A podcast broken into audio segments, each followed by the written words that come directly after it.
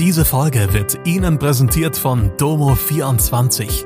Ihr 24-Stunden Pflegedienst für zu Hause. Heute noch die Unterstützung finden, die Ihre Liebsten im Pflegealltag benötigen. Besuchen Sie uns gleich unter www.domo24h.de. Hallo, das sind die Nachrichten von Freitag aus Mannheim und der Region. Marktplatzprozess geht weiter, BASF verkauft Anteile, Eichbaumpläne für den alten Messplatz. Ein Freispruch und sechs Monate wegen gefährlicher Körperverletzung im Amt, auf Bewährung. Das hat am fünften Prozesstag am Mannheimer Landgericht die Staatsanwaltschaft für die beiden angeklagten Polizisten gefordert. Damit ist Staatsanwalt Michael Hager überraschend von seiner ursprünglichen Anklage abgerückt. Dem 27-jährigen Polizeioberkommissar ist unter anderem wegen vier Faustschlägen ins Gesicht des Opfers Ante P. schwere Körperverletzung im Amt mit Todesfolge vorgeworfen worden. Seinem Kollegen, einem Polizeihauptmeister, fahrlässige Tötung durch Unterlassen. Für ihn fordert die Staatsanwaltschaft sogar einen Freispruch. Die Begründung, weshalb der stark übergewichtige und herzkranke Ante P. gestorben ist, sei abschließend nicht klar belegbar. Nicht gerechtfertigt dagegen sieht die Staatsanwaltschaft sowohl den Einsatz von Pfefferspray sowie die vier Faustschläge des Hauptangeklagten ins Gesicht des am Boden liegenden Mannes. Zudem sei der 47-Jährige deutlich erkennbar in einem psychischen Ausnahmezustand gewesen, sei damit kaum zurechnungsfähig gewesen. Hager kritisiert in seinem Plädoyer scharf die weiterhin gängige Praxis von sogenannten Schockschlägen. Wegen möglicher Menschenrechtsverletzungen sind Beteiligungen von BASF in China in die Kritik geraten.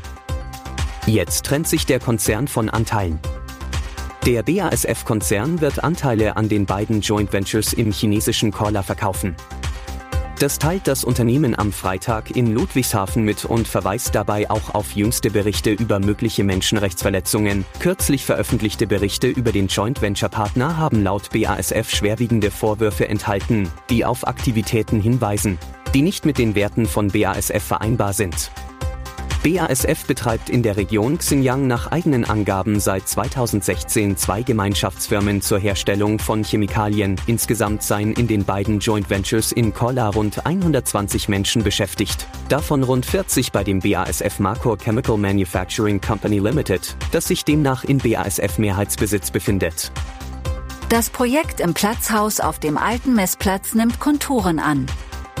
Dort plant die Eichbaumbrauerei schon seit längerem einen Gastronomiebetrieb.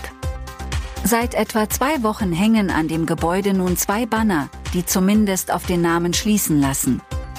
Malzwerk soll das künftige Lokal heißen. Ursprünglich war angedacht, das Lokal bereits im vergangenen Mai zu öffnen. Nach einer Verschiebung des Termins auf Herbst 2023 wegen Problemen bei den Sanierungsarbeiten, die immer noch andauern, möchte Eichbaum sich nun vorerst nicht auf einen genauen Zeitpunkt der Eröffnung festlegen. Aber wir sind zuversichtlich, dass wir zum Beginn der Biergartensaison bereit sind, sagt Lynn Schubert, Senior Gastronomie und Produktmanagerin bei der Brauerei. Schubert nennt auch Einzelheiten zur Einrichtung. Man setze auf architektonische Details und den Einsatz von Materialien wie Metall und Holz, was einen besonderen, ursprünglichen und ein bisschen rauen Charme erzeugen soll. Der Industriestil würde gut zum Thema Brauerei und Malzwerk passen.